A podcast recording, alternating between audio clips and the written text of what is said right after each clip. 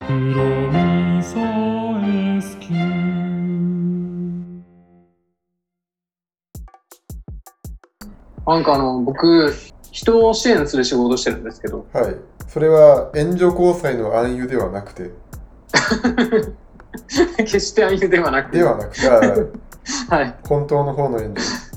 そうそうそう。で、まあ、この人が50代後半ぐらいなんですけど、はい。全然こう仕事とかしていなくて、はい。で、なんか、まあ、ほぼいろいろ仕事しなさいっていろんな人に言われてきたんでしょうね、その人はね。はい。ちゃんと自立しなさいっていうふうに言われてきたと思うんですけど、なかなか、こう、口では、えーやるやるとは言いつつも、その言葉には決して覇気が乗らずみたいな感じの人なんですよ。はい。でその人の家に行った時に読んでた本があって、一冊。はい。それがなんか帝王学の本だったんですようーね。ん。で、 僕はその時に、おってなって、はい。この人今から帝王になろうとしてるのかっていうのがわかんないし、けど真の意味で働いてないこいつは帝王かもしれないなと思っちゃったし、はい。で、家に帝王学の本あるの恥ずかしいな、ちょっとっていうなんか変なテレビも俺の中にあって、はい。エロ本と帝王学の本見つかるのどっちが恥ずかしいんだろうとか考えたんですけど、あこれこ琥珀堂的にはどっちが正解かわかりますあ。わかんない。その、帝王学の本を読んだことがないから、うん。帝王学の本にどんなことが書いてあるかもわからないですし、多分帝王とはこう振る舞うべしみたいな感じの本だと思うんですよね、僕の考えでは。でしょう。下に威厳を示しつつみたいな、 そういうふうな、なんかこう、人間として高貴であれみたいなことが書いてあると思うんですけど。ニコニコ動画の配信の人で何人かで喋ってるんですけど、うん。ゲーム実況中にその2人の共通の知り合いつまり視聴者側は全く知らない第三者がうん話に登場してくるんですけど、はい。誰々の家にこの間帝王学の本が置いてあってめっちゃ笑ったんですよっていう話があったんですよはい。だからやっぱり世間一般的に帝王学の本が見つかるのは恥ずかしいっていう恥ずかしいことなんだ、やっぱり。でもあのなんでしょうねエロ本が見られた時のエロってあーでもどう不思議だな思想かな例えばそうですね。エロ本の、言ってみたら思想書みたいなもんじゃないですか。そうですねやっぱあれってこう、内側を見られてるもんな気がするんですね。やっぱ本棚に見せるのって結構照れある。っていうか、自分を形作ったもの見られるのちょっと恥ずかしいとか、自分のネタ元見られるの恥ずかしいみたいな感覚があると思うんですけど、エロ本もそうじゃないですか、やっぱり。エロ本もだってあの、ねそうねえ。うん。熟女ものがあったらなんだこいつはって思ったり逆にその、うん。男の子も年の下とのもかのとか。あねあそ、そんなのがあったらえ大丈夫かなこの人はみたいな、うん。うん。まあ、性癖で断定はできないけれども、どうしてもそういった風な見方をしてしまうっていうのが、今の感覚としてやっぱあるじゃないですかね、やっぱそうですねだからね、帝王学とエロ本どっち見られるの恥ずかしいだろうなって考えたんですけど。難しいですねけどね、なんかね、正直ね、働いてないのに帝王学の本読んでるのがマジで帝王っぽくて、ちょっと本当に帝王なんじゃないかなって一瞬思っちゃった自分がいたんですよ。現代社会においてはそうかもしれませんね、そうそうそう。なんか、 昼間外仕事でこう、普通に動いてたりすると、たまに公園のベンチで横になってるおっさん見かけるんですよ、普通に。はいはいはい絶対65歳以下だろうから、普通に、本来ならば働いてる人たちなんだろうなって思うんですけど、サボってるのかどうかわかんないですけど、はい人生の勝者に見えて仕方がない時がありますもんね。あうんじゃあ働いてないあの人が持ってた帝王学の本は、えー素晴らしいものでありエロ本の方が恥ずかしいっていう風な考え方をちょっと今なりましたーその発想もどうなのかなわからないですけ ど僕はあの友達にふざけてもらったエロ DVD の未開封のやつがあるんですよね、へえ開けることすらしてないんですねそうなんですよ。これは人によるのかなあの、一人からもらったエロコンテンツって生々しいきょいや極端な話興味ないからあ僕あの自分の頭の中であの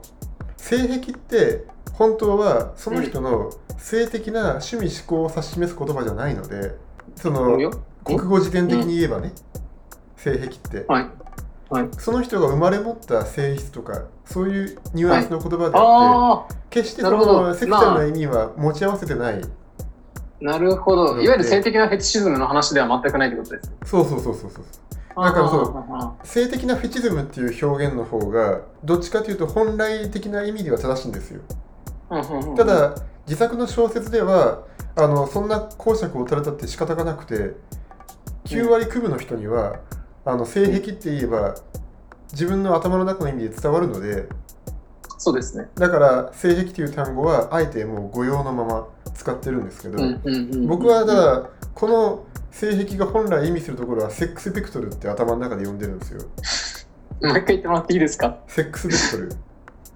セックスベクトル。ベクトルあはあ、いなるほど。性の方向性ってこはといですよね。うんうんうんうんうん新しいな。あれですね。えーっと、シャルディスにしたって、そうこれにしたって、どんどん新しい言葉を作っていきますね。そうですね。やっぱりうんどんどん自分の中のあの頭の中にこう浮かんだ言葉をうん。わざわざあの一般に伝わるように変換して喋るっていうのうはんすごく脳のリソースの無駄遣いであの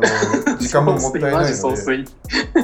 それであればもう自分の頭の中で使われている脳内語が世間一般で広まるようにしていく方がよほどソリューションですよね。いや、もう、あの、本当に文脈から読み取れるように僕たちは必死に頑張ります。はい。よろしくお願いします。何でしたっけ、セックスベクトルが何でしたっけセックスベクトル、性癖の話してて、エロ本の話してましたよ。エロあ、そうそうそう。そので、で、他人からもらったね、あの、動画っていうか、そのパッケージングを開けていないっていう。他の人があのこれがよかろうと思ったものって別にこれセックスベクトル以外の話でもうん。なかなか他の人にこれいいよって言われてうん CD とか小説とか勧められても、自分のテンションが上がりきってない状態で預かってしまうとちょっとすぐには聞いたり読んだりできないですよねああ、そうですね。だからそういう意味合いであのーただ僕他の人よりもこの乗るか乗らないかのところがものすごく長くてうん。それこそその AV も6年ぐらい前にもらってるんですようん。だいぶ寝かしまし、寝かしてますね、今。はい、でそれをもう自分の中でこう不良在庫になってて不良在庫コーナーがあるんですよね部屋の中に、自分のおそらく人生には今後うん一切役に立たないだろうけれども、あの特殊な事情があって捨てるに捨てられない、うんうん処分ができないものがいっぱい溜まっててその中にそのうん AV、見ない AV がありますよね。うん、なるほどね。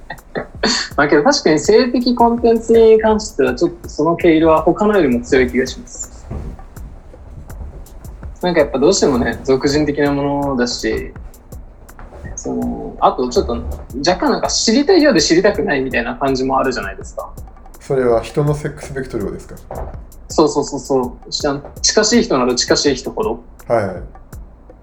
まあ普通に外見から見てね、その、この女優が可愛いよねみたいなのとかっていうのはなんとなく普通に共有できると思うんですけど、はい一般世界の延長ごととして、はいはいはい。このプレーのこれがすごいよねとかっていうのは、なんか、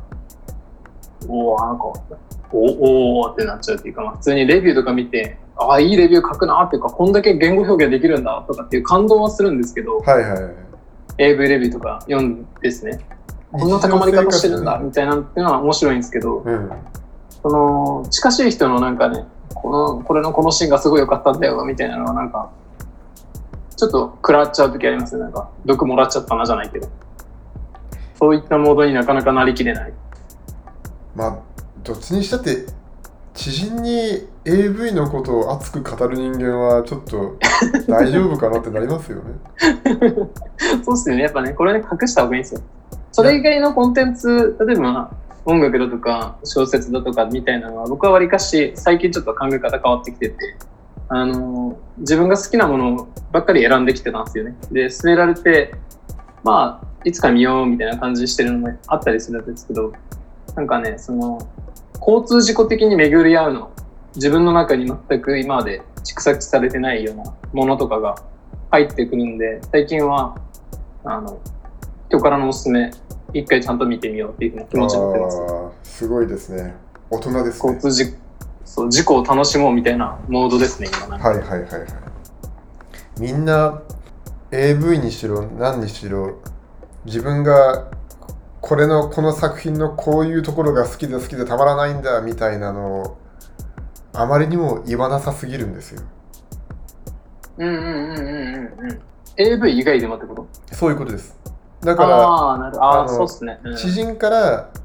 AV の、この AV のこのシーンとかがもうめちゃめちゃそのこの女優のこれが面白いとかこの監督の、このシーンはこの監督の過去のこういう作品から来てるんだみたいなそういう話は、あのーちょっと聞いてみたいですよね。まあそうですね、確かに、レビューはするけれども、あんま表立っては出さないみたいな人いるしいるでしょうし、そもそもレビューすらしてないみたいな、はい、鑑賞はしてるけど、見てるだけって人はいるでしょうね。消化だけしてるみたいな。とにかく現実の身の回りの人でうん、何かをそのとことん熱く語る人ってそんなにいないのでまあそうっすね。うん本当はそれだけでものすごい情報量を持ったエンタメだしコンテンツなんですようんうんうん。ただみんなそれをやろうとしないしそこまでこう、思い入れのあるものを持ってないですよねなんかね、まあそうっすね、こう、琥珀堂の人たちは、全然そう、みんなこんな感じだなと思うんですよね、その熱量を持ってる人たち多いなと思うんですけど、なんか、そうでない人、仕事で薄く接する人とかってのは、まあ、薄く接するがゆえに、そこまで知り合えていないっていうのもあると思うんですけど、はそういいう人たちやっぱ結構いますね。いますねたとえそれがはいその人の性癖の話であっても、うん。 もう語ってくれるならやっぱり聞きたいですね酒飲みながらああ、そうですね。熱持ちながらね。その批評じゃないけどってことですよね。はい、あの言いたいのはつまり批評じゃないなその作品の何が好きかですね、うんうん。あんまり何が嫌いかあーそのは聞きたくない、ああ、そうですね。うん好きな方の話がいいですね。はい、なんだろうな。 うん、なんか、最近、お、これ面白いみたいだったものあったりしました。またふわっ とした質問をするよねわからんな面白い本当本当しょうもないことなんですけど、はいしょうも、ごめんなさい、しょうもないって言ったらめちゃくちゃ怒られるんですけど、なんか、地上の星カラオケで歌ったんですよ、この前。はいはい中島みゆきの。はいで、それ聞いてて、後ろのドラムの音めっちゃいいなって思ったんですよ。ああはいはいはいはいはい。なんかね、カラオケではいドラムの日、カラオケで行って、カラオケ行って、で、その時になんかこう、地上の星、久しぶりに、僕ちょっと中島みゆきのモノマネする時が結構あるんですけど、はよくするんですよ、カラオケ行って。中島みゆき、空船歌ったりとかね、してたりするんですけど、その時に歌った地上の星の、中島みゆきの地上の星のドラムがめちゃくちゃかっこよくて、この後ろで流れてるドラムのパターンがすごいシンプルだけど、なんか、めっちゃいいなと思って、なんかこれ、まあ、パクれないかじゃないけど、サンプリングできないかなみたいな気持ちになりました。い生演奏だったんですかいやー多分普通になんかカラオケ音源だったんですけどなんか両音みたいなやつでした ジョイソンと両音みたいななあけどなんか普通に PV 流れてたんで多分普通にあの YouTube とかで見れるそれのことだと思うんですけどカラオケのバック音源は音大のお兄ちゃんとかがアルバイトで作ってたりするんですけどねそうなんすか通常はそれ知らんかったなあのー生音源と違うのはなんかいろいろ利権の関係があって、うんうんうんそうだったんだだから結構お音程だけ拾ってこうはい若干、大体の場合はチープになることがほとんどなんですけどねそうですよね。普通カラオケになるとなんか安っぽい音になるなって感覚すげえあります。でもたまにドラムだけめちゃめちゃ耳に残る曲はありますね。はい。ああ、それやっぱ超えてきてるんですかね、その学生が。あいやそのカラオケの話じゃなくてああ、カラオケに。ああ、なるほどね。だから例えばギターやってるやつは曲聴いたらギターのラインが一番先に耳に入っちゃうんですよ。うんうんうん。で同じ。ようにあのベース弾いてるやつはベースラインが耳に入るんですけど、うん。でも飛び抜けてドラムの音がいい曲ってもうそういうの全部すっ飛ばしてドラムの音しか耳に入ってこなくなりますもんね。うんうん。そうだから、この時はね、めちゃくちゃドラムがね、僕の中で心に響いてる。地上の星のドラムめっちゃいいな。あとね、これもめっちゃかっこいいなと思ったんですけど、吉幾三の、俺は東京サイクだったじゃないではすいか。はあい。れのベースラインが本当にかっこよくて、あ、そうっすか。あれのベースラインマジでかっこいいんですよ。だからね、これみんなにも聞いてもらいたいんですけど、それこそなんか僕は車を運転しながらなんか、職場の先輩と喋りながら、なんか歌謡曲なんかそうみたいな話になって、はい。 Bluetooth で、その iTunes、あ Apple Music から引っ張ってきてなんかかけてたんですけど、はい。めちゃくちゃベースラインがかっこよくてえですね、ー、真面目に聞いたことなかったな。うん。一回みんなに聞いてもらいたいですね。今まで、あの、疑いようもなくいいなと思っていたものが、自分の中でそうでなくなってるかもしれないっていう、こう、揺らいでいく感じは、ちょっと最近、自分の中で芽生えてますね。それ何に対して思ってます例えば、あの、僕、うん二十歳の頃からもうずっとウイスキー糖なんですよ。うんうんで、ずっとウイスキー飲んでて、ピートって言って、あの、泥をうん。うん。焼いた泥を香り付けで使うんですけど、はいウイスキーってそれのもうどぎっついやつもう煙の香りがものすごいどぎっついやつをずっと飲んでた時期があるんですよそれしか飲んでないみたいな時期があったんです、はいでそれ、臭いって感覚ではないんですね。臭いがいいんですよそのスモーキーな香りブルーチーズとかもそうじゃないですか、ああ、そうですね。そうだわ。うんだから本当はあの酸っぱいとか苦いとかこういうのってあの生き物で言うと毒を表す言葉なんですよあ毒を表すみうん感覚なんですようん。腐って酸っぱいとかそうですね。うん。毒があって苦いとかうん。だから生物として人間を見た時に本来酸っぱいとか苦いとかは本能的に忌避する味覚なんですうよ、ん。うん うん、赤ちゃんとか、まあ、ちっちゃい子とかも甘いものが一番好きじゃないですかそうですね。酸っぱいものとか苦いものがダメじゃないですかそうなんですよ。だから酢の物とピーマンが嫌いなんですよ。子は供はね。い、はい、うん。で大人になってくるにつれてそこの味わい深さというものがこう分かってきてっていうところで初めてこう味覚が発達していくプロセスがあるわけじゃないですか。うん。うん。でまあそういったこうどぎついというか香りも強い、アルコール度数も強いっていうこうスモーキーなウイスキーがすごい好きで、うんあのきっと自分がバーを開いたらバックバーはスモーキーなウイスキー一色になるに違いないみたいに思ってたんですよ。うん。なんですけど、あのもう最近になって逆にその泥ピートをはい全然炊いてないウイスキーの方の良さが分かるようになってきてうん。でシーソーが傾くみたいにその前々からずっと好きだと疑って疑わなかったものがだんだん自分の中ではそんなに好きじゃないかもしれないっていうふうにうん。思い始めてきてさらに言えばブランデーとかうん。リンゴのお酒のカルバドスとかはい。そういう、まあ、それだけじゃなくてちょっとこう東欧とかのねあのいろんな国の蒸留酒があって、はい。で名前も聞いたことないそのねラキアとかなんでし、ラッキーやだ、その、一 人で飲みましたよね。ララキアとかホリンカとか、うんもう本当にコインカうん、めっちゃ可愛い名前じゃないですか、コインカ。そういうあの本当にほとんどの人が聞いたこともないような異国の地酒うん。そういうものにこう興味関心が惹かれていくようになっていってうん。そうなった時に果たして自分が好きなのはウイスキーだったのかっていう根本的な質問根本的な考えがこう揺らいでるんですよねなるほど。一党独裁制じゃなくなってきそうなんですね。そうなんですようんうんうんうんただこの自分が今まで好きと信じて疑ってなかったものが揺らいでいく感覚はちょっと面白くてうん。これこの感それ覚ってあはれ、うん、アイデンティティ的な部分うんにね、つながってるような人ももしかしたらいるのかなと思うんですけど、自分が好きなものがイコール自分であるみたいそうですねな。ね。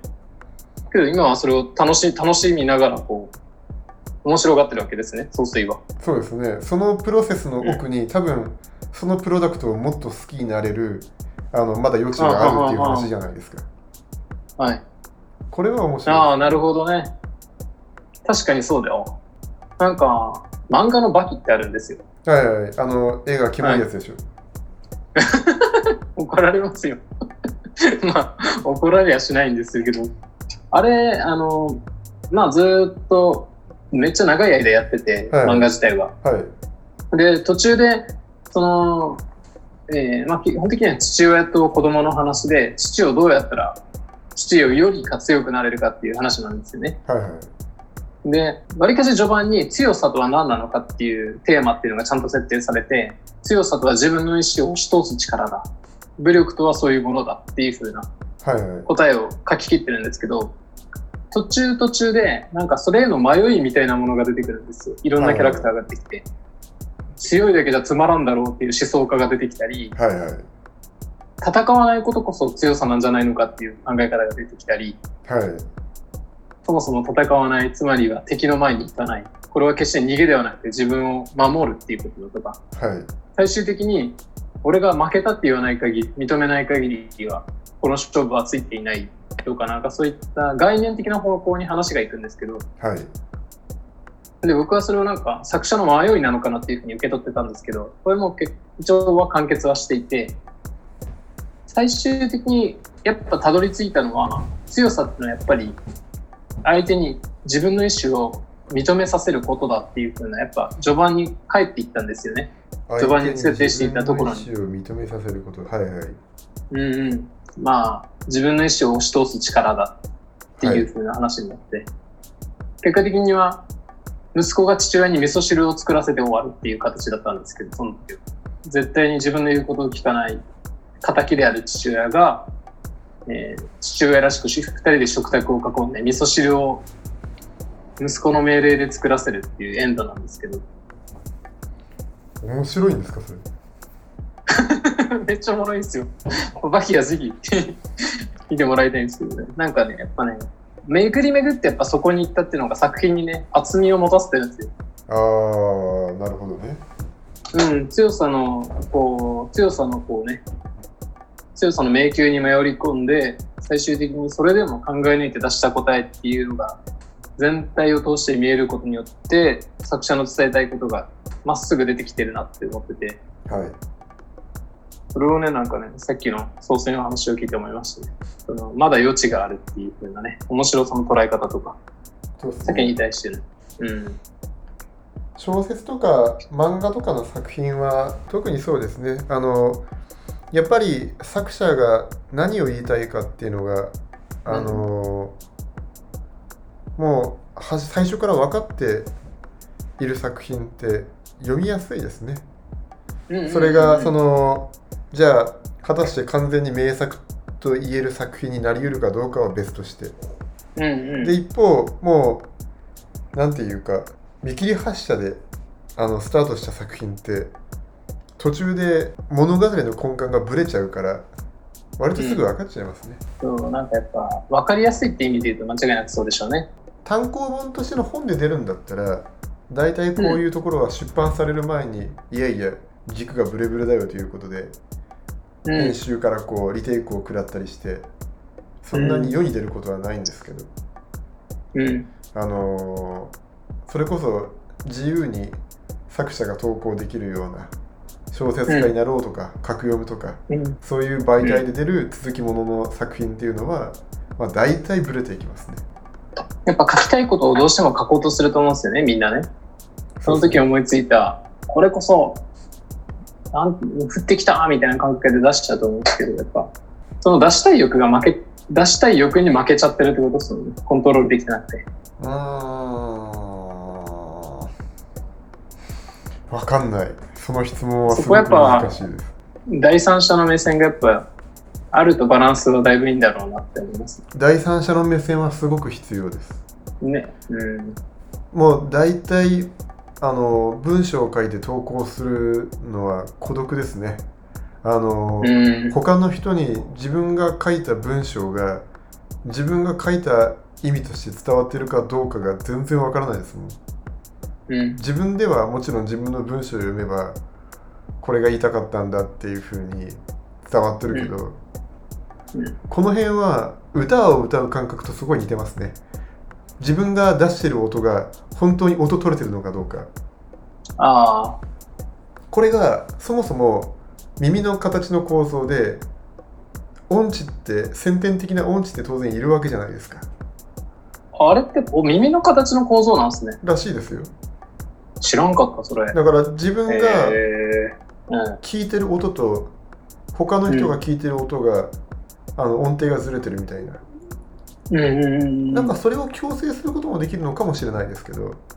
うん。とにかくそんな感じで果たして俺の書いた文章はちゃんと意味伝わってんのかなみたいな、うん、このそういう感覚はずっとありますけどうん、まあ話は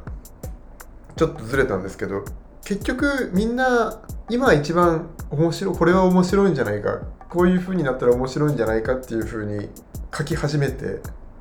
うん、で書き終わる頃に自分という人間が常に変化してるのでうん、第1話で書いたものが20話を書いてる頃には全然面白くなないと思い思ってたり、うん全然今の自分が伝えたいことではないなっていうふうに思ってたりするのはあるんですよ。うん、これは長期連載の作品がどうこうとかじゃなくて一冊の小説であってもうん1文字目とお尻の10万文字目とでは全う然ん、書いてる自分が違うんですよ。うん、これをあの妖刀って言うんですけど、まあ、自分が揺れ動くたゆたうで妖刀って言うんですけど、確か、うんあのまあそういうことがあるんであの、うもう軸がブレブレの作品っていうのが世にいっぱい生まれてしまうのは仕方がないことなんですなるほどね。それはどんな名作家であってもそうって、まあ名作家はそこのコントロールがうまいのかもしれないけど、けどあれですもんね。よまあよくよく考えるとその揺れ方さえ含めて作品っていう風な解釈をすれば、どのように揺れてるかまで楽しめるってことです。そういうことになりますねうんうんうんうん。まあなるほただどなるほど。あの読者は作者の言いたいことをうん100%つかみきれることは決してないので、うんうんだから結局100人読者がいれば作品は100個あるようなイメージなんですよね捉え方が違うから、うんそれを考えると妖刀がもたらす作品の若干のブレなんてあんまり気にならないのかもしれませんああ、なるほどね。そうですね。あとやっぱ、作者自身が気づいてない無意識みたいなものをね、掴み取るみたいなのが、やっぱ読んでて楽しいというか、作者も気づいてない何かが読者によって見つかるみたいなのが、結構、いわゆる批評的な世界の面白みなのかなって気がすごいするんですよね。それはありますね